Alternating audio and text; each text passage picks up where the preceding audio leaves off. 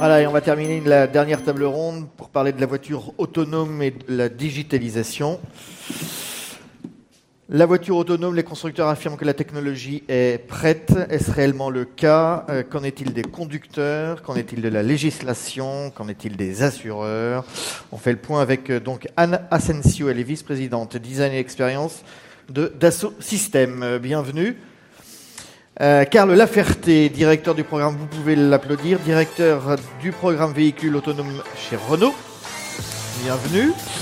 Guillaume de vice-président innovation et développement scientifique de Valeo. Voilà, bienvenue également. Je prie, prenez place. Et puis quatrième invité, Guillaume Crunel, responsable du secteur automobile chez Deloitte. Bienvenue à vous pour vous interroger deux journalistes, Elisabeth Bureau et Jérémy Maquia de Ouest France. C'est à vous, Elisabeth. Et Jean-Rémy. Voilà, nous quittons le, domaine de la chaîne de traction et du type de carburant.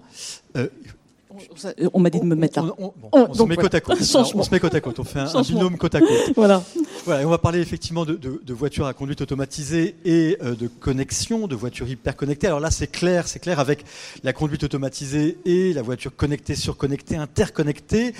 Euh, cet objet terrestre roulant que nous connaissons depuis euh, quasiment 130 ans change complètement, profondément de nature, change de gène presque. C'est une révolution à cœur. Ça va révolutionner bien sûr les usages, le mode d'utilisation pour euh, nous tous, utilisateurs de voitures. Ça va révolutionner énormément de choses chez les constructeurs et chez les équipementiers qui, rappelons-nous, depuis 30 ans, ont pris une place absolument centrale dans la conception des organes centraux des voitures. Voilà donc ce sujet de table ronde nouveau par rapport au thème précédemment abordé et j'espère captivant. Merci Jean-Rémy. On va donner la parole justement à l'équipementier. Hein. Guillaume de Vauchel, directeur euh, R&D de, de Valeo. Alors vous, pour la voiture autonome, vous parlez de trois évolutions. Peut-être trois révolutions même. oui, parce qu'en fait, la, voiture autonome, c'est un tout qui n'est pas séparable du sujet d'avant du, véhicule électrique, parce que c'est beaucoup plus facile de rendre autonome un véhicule électrique qu'un véhicule à moteur thermique, et qui n'est pas non plus séparable d'un autre sujet, donc la connectivité, qui amène ce qu'on appelle les nouvelles mobilités, donc le partage de, véhicules et tous les nouveaux business modèles, que ce soit euh, le peer-to-peer, le carpooling. Euh, enfin, chez Vélo, on en a identifié 30 000 environ. Donc le, véhicule autonome est, un vrai euh, révélateur ou, rend possible une approche complètement différente de la mobilité. Et cette approche se déroule sous nos yeux. On n'en a pas le sentiment parce que, en fait, on digère très très vite le progrès. Hein, donc on voit qu'on a de plus en plus de véhicules équipés, ce qu'on appelle de niveau 2, donc avec des régulateurs de vitesse euh, adaptatifs ou des, systèmes anti-collision. On voit que les, nouvelles euh, mobilités euh, progressent d'environ 30% par an. Donc on est en plein milieu de ce tournant, et ce tournant, il est, je dirais même, plus sociologique et sociétal que technologique. Karl Laferté, vous pilotez, c'est le cas de le dire, ce projet voiture autonome euh, au sein de Renault. C'est quoi le calendrier pour un constructeur euh, généraliste? Et euh, c'est important d'arriver très vite, d'être parmi les premiers? Alors ça dépend si vous êtes, je dirais, un constructeur généraliste ou premium. Le constructeur généraliste, lui, va chercher, ce qui est le cas de Renault, à plutôt, je dirais, démocratiser la technologie. Donc oui, il va falloir qu'on soit présent rapidement. Et d'ailleurs, c'est ce qu'on fait avec le véhicule Clio qui a été présenté à Genève, là où en fait on, commence en effet à sortir des systèmes, comme il a été dit, de, niveau 2 d'autonomie, là, qui permettent de, de, finalement bah, se, décharger de situations pénibles comme les bouchons ou sur autoroute de pouvoir avoir plus de sécurité, plus de sérénité jusqu'à une certaine vitesse, euh, qui est au-delà de la vitesse d'ailleurs légale. Euh, ça, c'est bien l'objectif de démocratiser la technologie. Donc là, il faut y être tout de suite. Ça, on est bien d'accord. Par contre, si on parle en effet de, niveau d'autonomie supérieur, bah là, en fait, euh, il y a déjà, euh, première chose, euh, la réglementation qui doit s'écrire. Donc là, on dépend un petit peu, malheureusement. et puis, en plus, quand on, dit réglementation, on parle de l'Europe, mais quand on fait un véhicule autonome, on veut le faire, nous, mondial, avec notre partenaire. donc en effet Nissan et, et, Mitsubishi. Donc là, on doit, on doit regarder un petit peu ce qui se passe dans différentes régions. Donc pour toutes ces, ces évolutions-là qui vont vers la mobilité partagée ensuite, euh, là, le calendrier il est plutôt 2022-2023, comme on l'avait annoncé d'ailleurs lors du, lors du plan Drive de, Drive de Future, qui était euh, finalement de pouvoir aussi, au final, être nous-mêmes des opérateurs de mobilité partagée. Donc il faut qu'on conçoive l'objet et qu'on soit aussi capable d'aider les opérateurs et de devenir nous-mêmes des opérateurs. Alors juste pour finir là-dessus, d'ailleurs, comme c'est un domaine qui est complètement nouveau, on, utilise l'expérimentation finalement pour pouvoir faire ça. C'est ce qu'on fait par exemple à Rouen avec la régie euh, des transports de Rouen, où on opère directement avec euh, un partenaire Transdev, en fait, quatre robots véhicules pour un peu comprendre justement ce qu'il faut faire pour concevoir un robot, pour aussi finalement euh, aider les opérateurs ensuite, et puis nous-mêmes devenir un jour opérateurs. Alors effectivement, sur ces usages, hein, vous, vous, le testez avec Transdev à, à Rouen. Guillaume Crunel, vous êtes monsieur automobile hein, pour les études, pour les études, c'est les études de Deloitte. Au dernier salon de Genève, vous avez présenté l'étude mondiale justement euh, qui, est, attendue hein, sur, l'automobile. Les grands enseignements, les engouements, mais, aussi des craintes hein, par rapport à la voiture autonome, j'ai l'impression. quand même. Je pense que sur le, véhicule autonome, on a, on a connu à peu près trois, phases sur euh, l'acceptabilité, l'attente euh, et les incertitudes qui étaient liées, et là côté consommateur. Je pense qu'on on a commencé il y a 4-5 ans à en parler, c'est devenu une réalité. Et là, quand on demandait aux gens s'ils en avaient envie, on avait grosso modo trois populations, une, réparties de manière à peu près égale. Une population qui disait j'en ai très envie, même s'ils ne savaient pas trop à quoi ça, allait, ça allait ressembler. Des early adopters, un tiers qui disait non, moi je suis un conducteur, j'en veux pas, et puis un tiers qui ne savait pas ce que c'était et qui se prononçait pas. Ça, c'était, on était là il y a 4-5 ans. Finalement, l'idée a fait son chemin a progressé. On a, eu beaucoup de communication autour des avantages euh, économiques, le partage qui a été, ce qui a été évoqué euh, précédemment, la sécurité, et là on y reviendra euh, de manière euh, très très forte, qui a été très très mise en avant, peut-être trop. Euh, et là, on a eu une population qui, qui est passée en quasiment 2015-2016 dans, nos, dans, nos, dans nos sondages de trois quarts de la population qui avait peur du véhicule autonome, qui pensait que c'était c'était à risque en termes d'accidentologie, à 50%, 40% suivant les pays. C'est-à-dire vraiment une, soudainement une, une, adhésion très forte sur l'aspect sécuritaire du, euh, du, euh, du, véhicule autonome. Ça, on était là euh, jusqu'à fin 2017. Et puis, les expérimentations allant, on s'est rendu compte qu'il y avait un certain nombre d'accidents qui pouvaient arriver, mais qui arrivent comme dans n'importe n'importe quelle technologie quand on la teste. Et là, on a vu l'impact des médias, l'impact de, je dirais, de, de la rumeur, l'impact de, de, des discussions autour de quelle est vraiment la sécurité de ces véhicules-là. Et finalement, on a commencé à reperdre du terrain en termes de confiance dans le véhicule autonome. Donc là, on en est aujourd'hui euh, à, cette, situation où finalement, le, le bon, euh, le bon mouvement d'adhésion fort sur le véhicule autonome qui avait pris sur les trois dernières années a subi une sorte de coup d'arrêt. Et ça, c'est un coup d'arrêt mondial. On a posé la question dans 20 pays, 25 000 personnes. Et c'est quelque chose qu'on retrouve de manière plus ou moins forte dans toutes les géographies. Donc là, on est dans l'épreuve de raison. Il va falloir expliquer clairement ce qui se passe, ce que ça vaut, ce que c'est vraiment la promesse de sécurité. Et ça, c'est l'enjeu euh, des prochaines années en même temps que celui du développement. Euh, on va rebondir sur cette question de sécurité. Guillaume de Vauchel, euh, vous, vous avez quelle, approche sur, sur l'aspect sécurité des voitures autonomes? Je me souviens que Carlos Ghosn disait 80, plus de 90% des accidents sont dus à l'humain, et avec la voiture autonome, alors on va la... diminuer de 60%. C'est-à-dire que euh, on supprime tout le facteur humain, mais la voiture autonome fabrique d'autres accidents? Alors oui, le, le zéro défaut n'est pas atteignable, mais on peut faire beaucoup mieux que l'homme. Et donc on vise le 10-9, c'est-à-dire moins d'un incident grave par milliard de kilomètres, voire par milliard d'heures.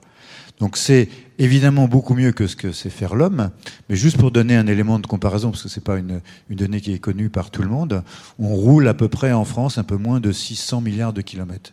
Donc vous voyez par rapport aux chiffres de, mortalité qu'on a évoqués ce matin, euh, c'est beaucoup moins, mais c'est pas zéro. Et on est dans, cette logique d'apporter un vrai, plus pour l'humanité, hein, pour la, sécurité, mais sans pouvoir euh, prétendre à supprimer complètement les accidents. Nous, ce qu'on pense chez Valeo, c'est que, euh, comme, comme, je disais tout à l'heure, aujourd'hui, on a une manière d'utiliser le, le, véhicule qui est liée à la conduite manuelle, qui lui est, euh, enfin, ces 50 dernières années, et que le véhicule autonome, en plus d'apporter cette sécurité technique, probablement va changer nos comportements en profondeur Et aujourd'hui, par exemple, le facteur vitesse qui a été décrié, enfin, qui est un des facteurs aggravants euh, bien connus, probablement n'aura pas la même euh, importance si, au lieu de conduire et quelque part de, entre guillemets, de perdre son temps euh, dans les situations de conduite, on est amené à faire complètement autre chose. Donc, ce temps qui sera de nouveau à valeur ajoutée. Et du coup, on peut encore améliorer la sécurité en diminuant, par exemple, la vitesse ou en diminuant, en, restant plus correct au volant. je pense que tous ceux qui conduisent seront d'accord avec moi pour dire qu'il y a de plus en plus d'incivilités. Et en fait, ces incivilités sont liées à un phénomène plus ou moins irréversible, c'est que la population se concentre dans les grands centres urbains, euh, que le besoin en mobilité per capita augmente et que les infrastructures, ne suivent pas. Donc c'est plutôt des patchs qu'une amélioration en profondeur. Et donc ça devient de plus en plus difficile de, de se déplacer. Donc les gens sont de plus en plus stressés. Donc en déstressant, on va aussi décroître d'un autre facteur, cette tension qui existe aujourd'hui que tout le monde perçoit quand on, roule. les grandes évolutions qui sous-tendent tout ça, c'est qu'il euh, va y avoir une inondation technologique dans l'objet automobile, une voiture beaucoup plus connectée et riche en, en, innovation. Et l'humain dans tout ça, euh, Anne Asensio, vous êtes euh, chez Dassault Systèmes et vous, vous esquissez un peu l'avenir. L'humain, parfois on a l'impression que l'humain est dissous dans cette avalanche de technologies nouvelles. Grande question, l'humain. Euh, depuis ce matin, j'écoute avec beaucoup d'attention. On a énormément parlé de technologie, assez peu d'adoption, ou de temps en temps, via des croisés et des chassés croisés. J'apprécie énormément ce sujet c'est que la voiture autonome est en fin de compte une voiture qui d'abord va challenger en effet notre rapport aux objets. Euh, on parle de voiture autonome, on est déjà dans la notion de robot. D'ailleurs, on les traduit assez souvent sous des formes de services comme des robots taxis. D'ailleurs, c'est la tendance qui a l'air de, prendre chez Renault avec les et, et d'autres versions, je dirais, du service ou de la dimension servicielle d'un véhicule autonome. Euh, de réduire en effet la voiture autonome à sa dimension servicielle et fonctionnelle, euh, voire même euh, de réduire à la fois l'impact ou la charge environnementale ou, sécuritaire, bah, c'est en fin de compte de, de, pratiquement la réduire à pas grand-chose puisque toute technologie, lorsqu'elle s'imprime dans la société, pose d'abord une question d'adoption, et euh, cette question d'adoption, si elle n'est pas traitée au tout démarrage justement de la définition du véhicule, on se trouve très très vite face à des phénomènes de rejet ou des effets euh, comme euh, je, je me souviens plus de votre prénom, mais cet effet d'extrême, voilà, on croit la technoscience, le, le, monde est merveilleux, ou au contraire on tombe dans les scénarios les plus sordides de, de l'anxiété, de la voiture on parle de cybersécurité, la voiture qui peut éventuellement euh, euh, être prise par un hacker. Euh, c'est arrivé avec la Volt en 2015, hein, véhicule pour laquelle j'ai collaboré. donc on est à l'abri de rien. Donc l'humain, je vais, je vais juste aller, on voit défiler de, très beaux dessins réalisés par les, des designers de différentes écoles dans le monde entier qui présentent finalement la, vision de ce que pourrait être le véhicule autonome du futur euh, c'est essentiellement euh, la question de designer nos expériences de mobilité. Le design, et je fais une toute petite digression, puisque euh, vous parlez d'humain, c'est notre façon de questionner notre présence.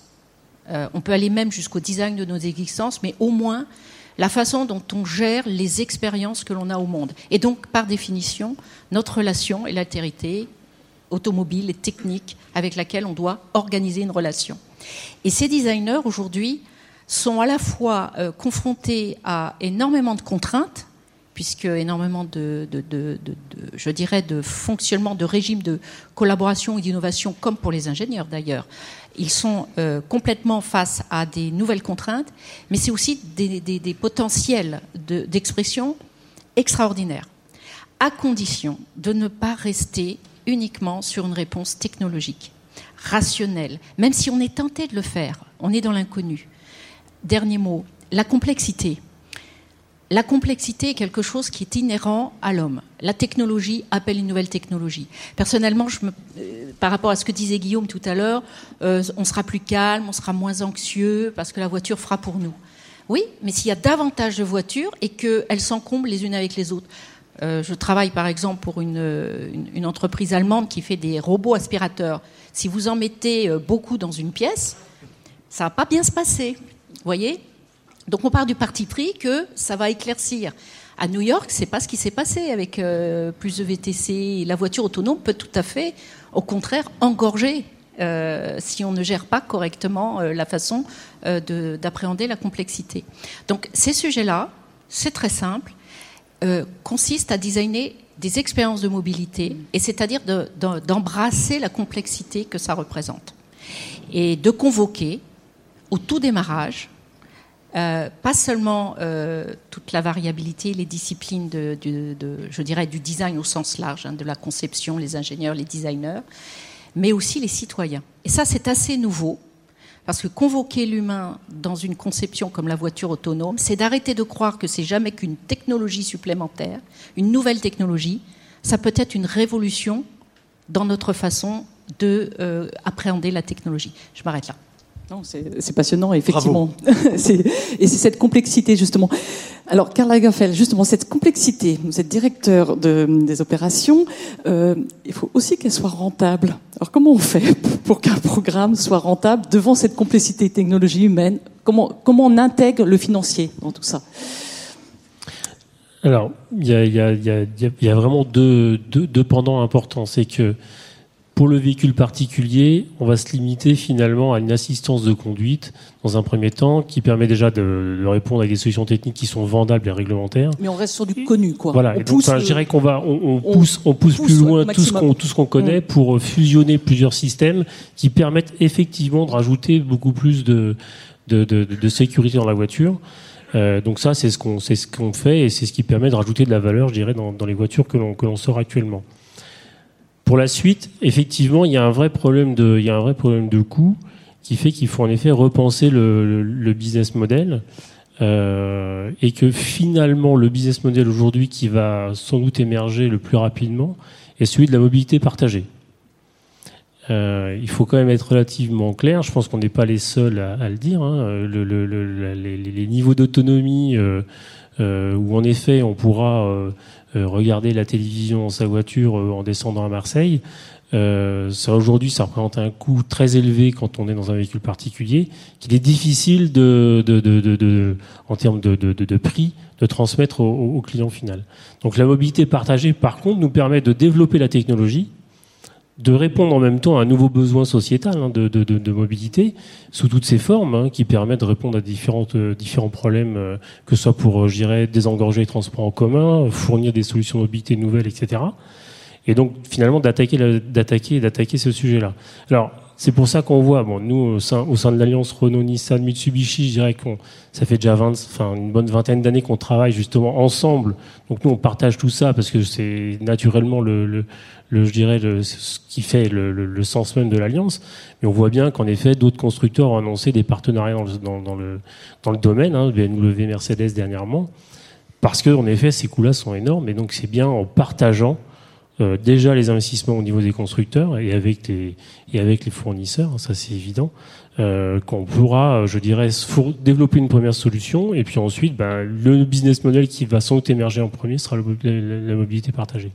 Précisément, Guillaume de Vauchel, euh, de Valeo, euh, de nouvelles manières de travailler vont se dessiner, s'imposer avec la voiture autonome et la connectivité des alliances, euh, et puis vous travaillez avec des partenaires que vous ne connaissiez pas auparavant, type GAFA Absolument. Alors, chez Valeo, on estime qu'il y a environ 30 000 offres différentes, 30 000 services, que ce soit des très grands groupes clients euh, depuis toujours, ou des, des, clients nouveaux comme les GAFA, ou des toutes petites startups.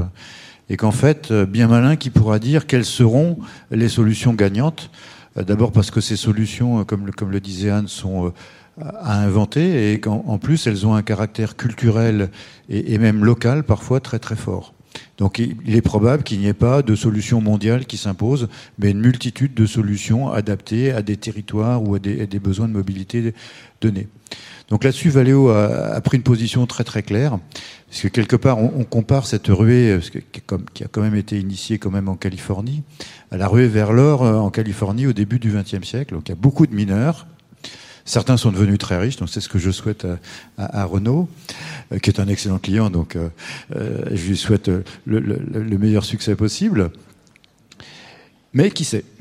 Et donc nous, on sait quelque part, on, a essayé de regarder les invariants et quelque part les, pelles et les pioches du 21e siècle. Hein. donc on va fournir aux mineurs et on est à peu près sûr que ce qui, s'est passé au XXe siècle, c'est que ceux qui ont vendu des pelles et des pioches sont devenus riches à coup sûr, moins riches que ceux qui ont creusé et qui ont trouvé le filon, mais quand même beaucoup plus que ceux qui ont creusé sans trouver le filon. Donc on s'est vraiment mis dans cette position de fournisseur technologique, euh, d'être capable de fournir toutes les briques technologiques nécessaires, donc que ce, sont, que ce soit les capteurs, donc ce sont les yeux et les oreilles du, véhicule autonome, que ce soit tout ce qui est lié à l'humain, euh, et, notamment euh, la surveillance du conducteur, des passagers, le, bien-être à bord qui, euh, et là je rejoins absolument Anne, va prendre de plus en plus d'importance. Je pense que la nouvelle frontière du véhicule autonome, c'est moins la technologie liée au véhicule autonome que tout ce qui va permettre euh, de rendre acceptable et, et positive ces nouvelles expériences. Donc on va fournir toutes ces briques, donc qui se déclinent en radar, en scanner, en, caméra infrarouge, caméra 3D, etc. Donc ça c'est vraiment notre position. Euh, et donc on a créé euh, tout un écosystème, on a investi dans, des fonds. on, voit environ 10 000 startups par an. Hein. et, voilà, et donc du, plus grand au plus petit, et on essaye d'apporter notre contribution à ce changement. Et on ne s'interdit pas une ou deux mines, hein. on, creuse quand même. Guillaume Crunel, si, on reste sur les GAFA, euh, comment on fait avec ces nouveaux entrants dans, cet écosystème? Euh, C'est des dominants face à d'autres dominants? On les intègre comment? Ou on le... Je, ne suis pas sûr qu'on intègre les GAFA en fait. Oui, hein, je, ce que je pense. Hein. approprié. je, pense que ce qui est intéressant et ce qui se passe actuellement, c'est euh, qu'on est face à la fois dans le véhicule autonome mais dans les nouvelles mobilités qui, qui lui sont liées à l'incapacité d'un acteur seul de, de, de, maîtriser l'ensemble de la chaîne de valeur, de trouver la solution et d'y trouver une rentabilité. Mm. Euh, donc ça, c'est un élément nouveau, ce qui oblige l'ensemble des acteurs à, travailler ensemble pour trouver des, des, solutions et de manière induite partager les risques et les coûts. Euh, on est quand même dans une situation aujourd'hui où euh, il y a de l'incertitude sur les business models, l'incertitude mm. sur, je dirais, l'acceptabilité, l'essor de, de, ces nouveaux services.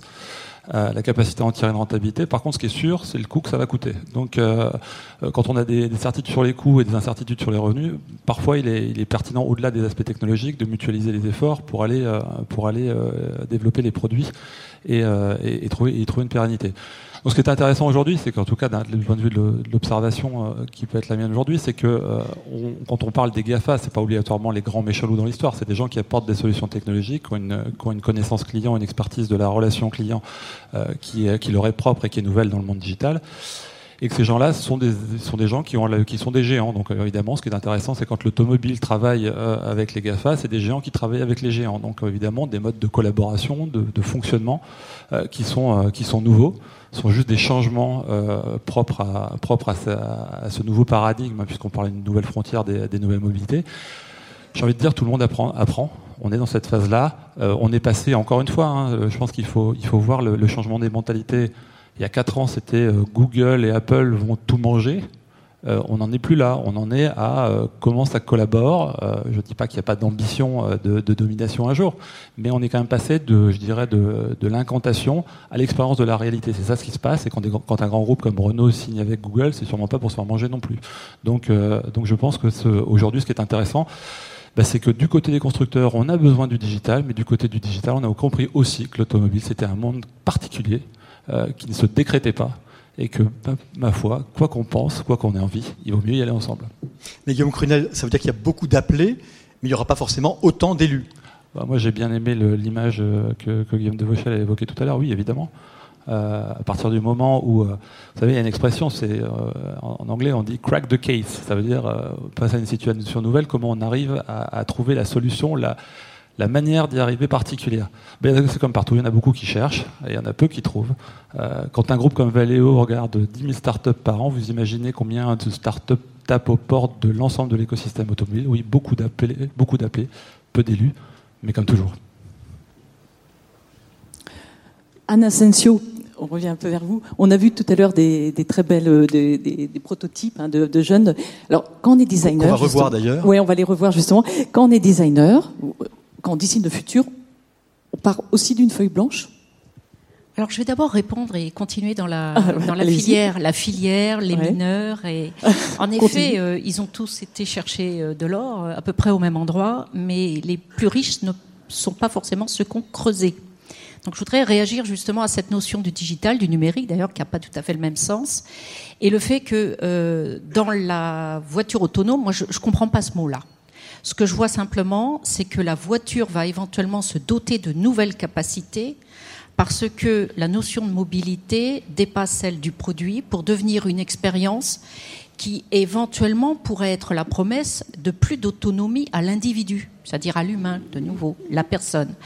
Et que le produit tel qu'il est aujourd'hui défini, c'est ce qu'il permettait dans le passé de faire, de prendre sa voiture, d'aller où on voulait, quand on voulait, mm-hmm. euh, voilà. Donc, pour moi, c'était une voiture autonome, dans le sens produire de l'autonomie.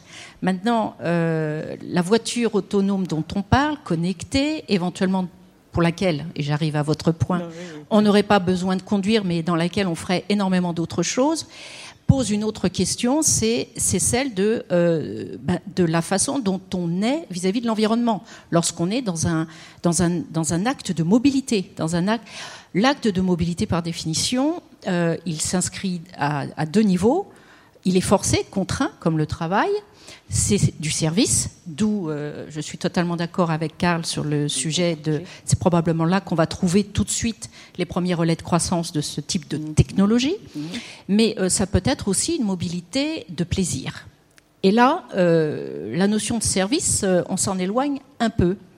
Et donc, je voudrais, de ce point de vue-là, aborder deux sujets. Sur la partie servicielle, les plateformes, parce qu'il faut les appeler comme ça, la notion de GAFA, c'est surtout d'abord un modèle, un business model de plateforme qui désintermédie tout ce qui est produit. Le produit est au bout. Donc c'est un vrai sujet. Il s'agit de se saisir de ce point-là, pas forcément par son aspect terminal. Hein. On aura bientôt plus de PC parce que iPhone est passé, puis il y en aura d'autres. Il y aura peut-être d'autres solutions.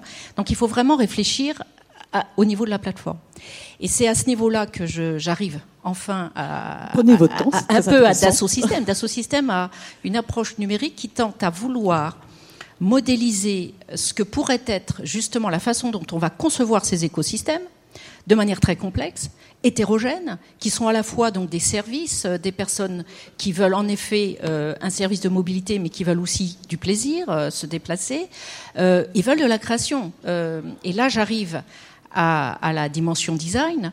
Si le véhicule est, que serviciel, très probablement, et on le voit en bas euh, sur, sa, sur la partie stylistique de l'expression du Nisigo, est-ce que c'est un véhicule individuel? C'est dessiné comme tel, mais c'est beaucoup plus gros et très clairement en termes d'usage, ça correspond à du euh, transport public. C'est une petite, euh, c'est un petit minibus. Donc on est là déjà, je vais utiliser un terme, le transgenre. C'est en plus très à la mode en ce moment. Euh, stylistiquement. Alors, transgenre automobile. oui, parce que stylistiquement, ce qu'apporte la voiture autonome, pour rester dans la sémantique qu'on a utilisée, euh, on se pose vraiment maintenant la question de se dire ça ressemble à quoi? Pourquoi? Parce que déjà, en termes de sécurité, on n'a plus, on, plus besoin de finalement de se doter de pare-chocs. Donc ça peut être de simples enveloppes à passagers.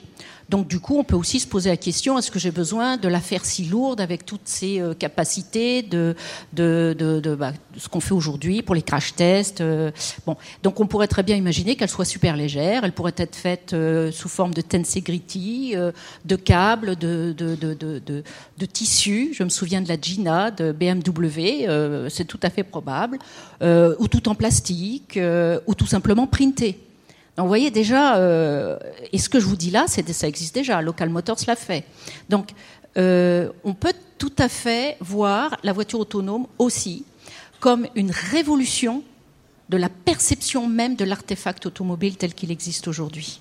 Et c'est ce que les designers donc font. Pour arriver enfin, euh, Elisabeth, à votre question, c'est que oui, parce que ce grand détour, c'est que les outils numériques nous permettent d'inventer ce qu'on veut, de les tester avec le niveau de compétence euh, que l'on connaît au niveau des compétences techniques, mais on sait aussi les jouer dans une dimension système. On sait jouer, par exemple, tous les capteurs, les simuler et voir ce que ça donne en termes d'expérience, de ressenti euh, euh, sensoriel, kinesthésique. Et ça, c'est très important Oui, parce que les gens Mhm. adoptent parce que ça leur renvoie un feedback positif. On Mhm. parlait de la- l'adoption. Vous êtes face à un robot, euh, ben, il peut vous inquiéter, comme au contraire, il peut, euh, ça peut être l'ami que vous allez convoquer chez vous. La voiture a été longtemps euh, l'ami euh, premier euh, dans, les, dans les maisons. Donc voilà. Et pour revenir au dessin, on, réserve paradoxalement au rôle du styliste, du designer qui travaille dans l'automobile, un rôle qui, est qui tente à se réduire vers l'intérieur. Vous voyez, une sorte de retrait, retrait dans cet espace en se disant le reste, c'est du domaine de la technologie, de la capacité à interagir avec les que- inté- voilà. Eh bien non, Non. pas du tout, parce que le design entre temps s'est déplacé. Et on design des produits qui, si c'est des produits, se traduisent sur la façon dont on va vivre à bord ces expériences. Et là, j'ai pas de souci, les designers sont très créatifs. Et dans l'esprit des gens, on va voir bah, transgenre. Euh, La maison va rentrer dans la voiture, c'est déjà le cas. hein. Mais on va aussi imaginer des designers se saisir de la question du système et designer des systèmes.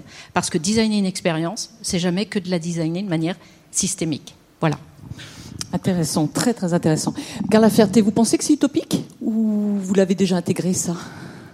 Sur la partie Oui, style, etc. ouais.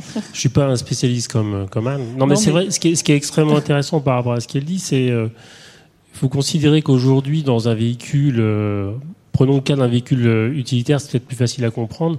En fait, euh, vous avez 30% de la voiture qui aujourd'hui est le coffre moteur et, le- et le- avec le cockpit, en fait. D'accord? Ben, En gros, ces 30% là de- du volume vont disparaître. Et vous allez pouvoir transporter autant dans 30% de moins de surface.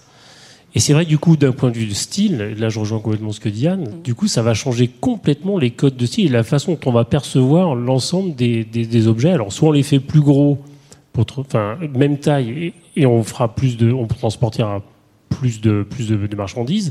Et c'est vrai que si on prend l'Isigo qui est en bas, bah, c'est à peu près ça. C'est-à-dire qu'en gros, vous n'avez plus de poste de pilotage, mais par contre, vous pouvez finalement rentrer à 5 ou 6 dedans et puis, puis bah, partager comme une espèce de mini navette Dont le handicap, c'est très Voilà, important. alors, Design inclusif. Ouais. Alors c'est vrai que dans ce dans, dans ce cas très spécifique de l'Isigo, c'était en effet avec un accès euh, rabaissé comme les trans avec, avec les mêmes contraintes. D'ailleurs, c'est intéressant de pour les designers du coup que le transport en commun. Donc on a fait rentrer cette dimension-là en effet dans. Juste, on parle designer, mais est-ce que ça veut dire que vous avez des, par exemple, des sociologues, des philosophes qui sont aussi avec vous, qui, qui tra- enfin, est-ce que vous ouvrez le champ des possibles à d'autres choses pour euh, ou non, ou c'est encore un peu tôt, ou bien peut-être que d'autres le font, je sais pas. euh, Alors, ça, juste, juste pour terminer. Si, oui, oui, parce que, en fait, ça vous oblige à, à penser à ce que vous voulez vendre derrière. C'est-à-dire que vous n'allez pas vendre l'objet. Quand vous voulez vendre Mm. la mobilité, vous ne vendez pas l'objet. Vous vendez la mobilité. Et donc, du coup, vous êtes bien obligé de penser à qu'est-ce qui fait que quelqu'un va pas pouvoir, va pas vouloir, par exemple, partager un, un trajet. Et du coup, à ce moment-là, quelles solutions techniques vous faites pour que bah, il réserve son trajet, même si la voiture peut être partagée dans la, dans, dans la, dans la course suivante, en fait. hein. Et puis aussi, ben, finalement, vous allez faire rentrer plein d'activités dans le véhicule qui peuvent être, par exemple, si vous vous rendez, je sais pas, moi, dans un, dans un grand magasin, ben, on vous propose déjà euh, de commencer, je sais pas, vos, vos achats. ou enfin, Mhm. Donc il y a énormément de choses qui arrivent derrière, en effet. Et c'est ça qui Guillaume fait la valeur. Euh, chez Valeo, vous travaillez avec de, de nouveaux Avec, avec- personnes de différents métiers. avec de nouveaux métiers. Donc il y, a, il y a quelques années, donc on a effectivement commencé à intégrer quelques philosophes au bureau d'études, ce qui a été une, une espèce de révolution dans, dans- dans un monde de sciences dures. Euh, et puis on s'est rendu compte que les philosophes nous ont beaucoup apporté, même si c'était très peu nombreux. On a commencé, on a continué par des éthologues ou des ethnologues, parce qu'on s'est rendu compte que Éthologue et ethnologue. Exactement. Puisqu'en fait, la science du comportement, on s'est rendu compte que c'était très local, que ça dépendait des cultures. Donc, dans différentes zones géographiques, les, solutions ne sont pas identiques, ou la perception ne sont pas identiques d'une zone à l'autre. Et puis maintenant, il y a un espèce d'hybride qui est de, de, de plus en plus euh, répandu dans les bureaux d'études, qu'on appelle, euh, c'est un peu barbare, UX designer, donc user experience. euh, Donc, qui, ce sont des gens à la, à la frontière des, des, des métiers de, de l'engineering, des métiers du designer. Ce sont ceux qui designent les systèmes. Voilà, ce sont ceux qui disaient. Et en fait, c'est une race euh, nouvelles au bureau d'études. Et si on reprend sur la, la, une plus longue période, je me rappelle d'abord les bureaux d'études blouse blanche euh, complètement fermés. Euh, ensuite, des spécialistes de simulation, l'arrivée des, logiciels très sophistiqués de simulation. Puis la multiphysique. Et puis là, on peut vraiment dire que, l'homme est, dans la boucle. Et alors d'autant plus que euh, dans cet univers qui était assez fermé, où une supply chain très très très très connue, euh, fournisseur de composants, grand tier ou équipementier, grand constructeur, et ensuite euh, aftermarket. On l'a évoqué avec les GAFA ou les autres, euh, toutes ces notions ne sont plus. La, chaîne de valeur n'est plus du tout réductible à ces acteurs. Donc, il y a les opérateurs de mobilité, euh, des nouveaux venus. Euh, et d'ailleurs, on n'en a pas parlé, mais, j'introduis un, un, exemple chinois. Donc, Valeo a signé Meituan, qui est un espèce d'Uber Eats chinois, avec pour objectif de livrer 28 millions de repas par jour, avec un espèce de petit droïde de livraison. Donc ce sont vraiment des sujets complètement nouveaux. Et euh, bon, euh, je ne vais pas élaborer sur, cet exemple, mais l'acceptabilité du, du, droïde dans une ville vient par exemple du fait qu'il qu filme, mais qu'il ne conserve aucune image. Donc il n'est pas perçu comme un espion. Euh, et donc on arrive voyez, à, dessiner des objets avec des notions qui sont très très loin du, pur automate. Oui, grâce à ces nouvelles technologies du futur, mais qui sont relativement proches, en tout cas qui s'approchent à grands pas, vous nous avez emmenés dans le domaine des philosophes, sur les territoires des éthologues, des ethnologues. Anne Asensio, vous vous parlez carrément des poètes. Vous trouvez qu'il peut y avoir de nouveau une certaine poésie à se faire conduire par la voiture. C'est une poésie d'épicurien, de... Non, non, je pense simplement que les poètes aujourd'hui, ce sont justement les artistes qui se saisissent des technologies, comme dans le temps on saisissait du langage. D'ailleurs, euh, le numérique, le code, c'est un langage. C'est probablement le langage du 21e siècle. Euh, non, mais tout simplement, tout ce qu'on décrit là euh, dépasse très largement euh, le service rendu. Nous sommes des êtres humains. On a toujours vu la technologie comme un moyen d'améliorer notre quotidien, pas seulement sur un progrès technique, mais sur un progrès de bien-être. Et on le sait, ça veut dire, quand on dit bien-être, c'est une satisfaction euh, pour faire les choses du quotidien de survie, mais on le sait, c'est comme euh, la différence qu'il y a entre le travail et l'œuvre. Euh, il nous faut être satisfait intellectuellement. Et donc nos mobilités, on l'oubliera pas, ce sont des moments d'abord d'engagement intellectuel, voire poétique. Et il est absolument impossible d'imaginer euh, que la voiture autonome soit cet objet thermique qui serait doté des capacités extraordinaires que, qui sont en cours de développement et qui produirait exactement l'équivalent de ce qu'il y avait auparavant. Au contraire, je pense qu'on va voir se développer des formes absolument nouvelles, absolument merveilleuses et, je l'espère, euh, poétiques. Merci. Merci. Bravo. Ouais, c'est très intéressant.